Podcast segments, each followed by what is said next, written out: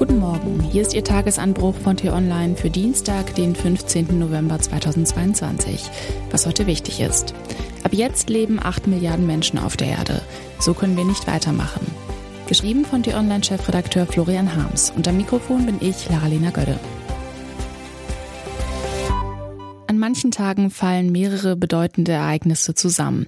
Heute ist so ein Tag. Unkontrolliertes Wachstum lässt sich nicht exakt beziffern, das liegt in der Natur der Sache. Und zum Glück tragen wir noch keinen Chip unter der Haut, mit dessen Hilfe eine globale Statistikbehörde unsere bloße Existenz nachverfolgen könnte. Deshalb haben die Vereinten Nationen für das Überschreiten der historischen Marke einen Stichtag angesetzt.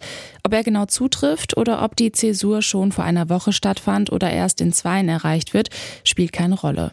Die Tatsache an sich ist brisant genug. Und weil wir Zweibeiner Symbole brauchen, um die Welt zu verstehen, haben die UN-Leute diesen 15. November 2022 zum mahnenden Symbol auserkoren. Um uns Zweibeiner geht es nämlich. Ab heute leben zum ersten Mal in der Geschichte des Homo sapiens mehr als acht Milliarden Menschen auf der Erde. Wir vermehren uns rasant. Seit 1950 hat sich die Weltbevölkerung mehr als verdreifacht. Die menschliche Bevölkerung wohlgemerkt, denn die tierische rotten wir in derselben Maßlosigkeit aus, mit der wir uns selbst auf dem Planeten breit machen. Rein biologisch betrachtet ist die menschliche Entwicklung eine beispiellose Erfolgsstory. Wir sind die unangefochtenen Chefs auf dem Planeten. Wir haben die Macht, alles nach unserem Willen zu gestalten. Wir vermehren uns wie früher die Karnickel. Genau dieser Erfolg ist unser größtes Problem, weil jeder dieser selbstbewussten, erfolgsorientierten Zweibeiner gut und reichlich essen, ein Haus aus Stein oder Beton bewohnen, mit dem Auto umherflitzen, auf einem Smartphone rumdaddeln und am liebsten auch noch Urlaub in anderen Gefilden machen möchte, überfordern wir die natürlichen Ressourcen der Erde um ein Vielfaches. Besonders schlimm treiben es die Reichsten der Reichen, die zigfach mehr Treibhausgase verursachen als der Rest der Spezies.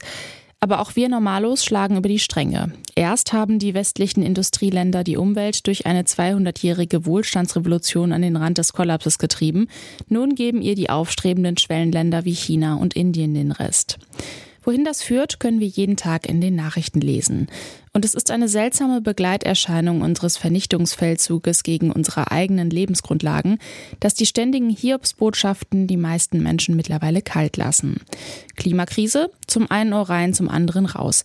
Artensterben, ja, ja, schon gehört. Falls es wirklich irgendwo einen Gott gibt, was bekanntlich Ansichtssache ist, dürfte er sich arg wundern über die fröhliche Kamikaze-Mission, auf die sich seine Geschöpfe begeben haben. Kollektiver Suizid und viele haben auch noch Spaß dabei.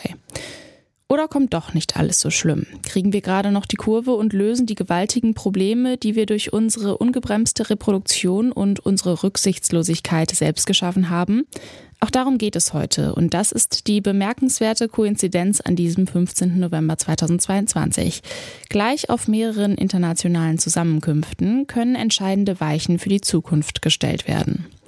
Auf dem G20-Gipfel in Indonesien sprechen die Chefs der einflussreichsten Staaten über die Ernährungs- und Energiesicherheit, über den Kampf gegen Pandemien und darüber, wie sich der russische Aggressor und die Gefahr eines Atomkriegs eindämmen lassen. Auf der Weltklimakonferenz der Vereinten Nationen in Ägypten ringen knapp 200 Staaten darum, den Kampf gegen die Erderhitzung zu beschleunigen. Zeitgleich wird heute in Wilhelmshaven das erste Flüssiggasterminal eröffnet. Als Notnagel gegen Putins Gasblockade ein Segen.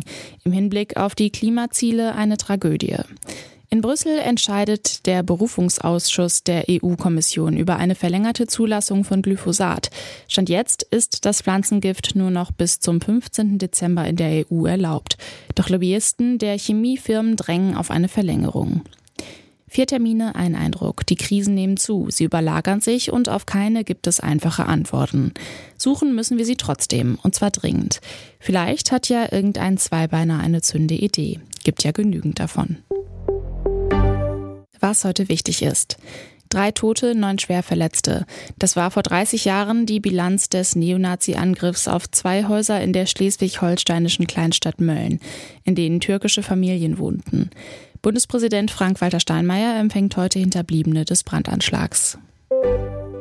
Und was ich Ihnen heute empfehle, bei uns nachzulesen, viel wird beim G20-Gipfel über einen Mann gesprochen, der gar nicht anwesend ist.